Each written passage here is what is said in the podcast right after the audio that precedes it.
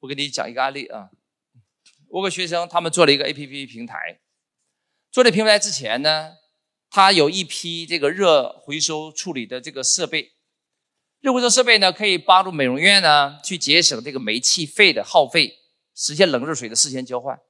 那当时呢，我跟他说你这样，你把这热回收设备呢送给这个发廊，当然送的是使用权，然后跟发廊做这个采购交换。关注我，学习更多内容。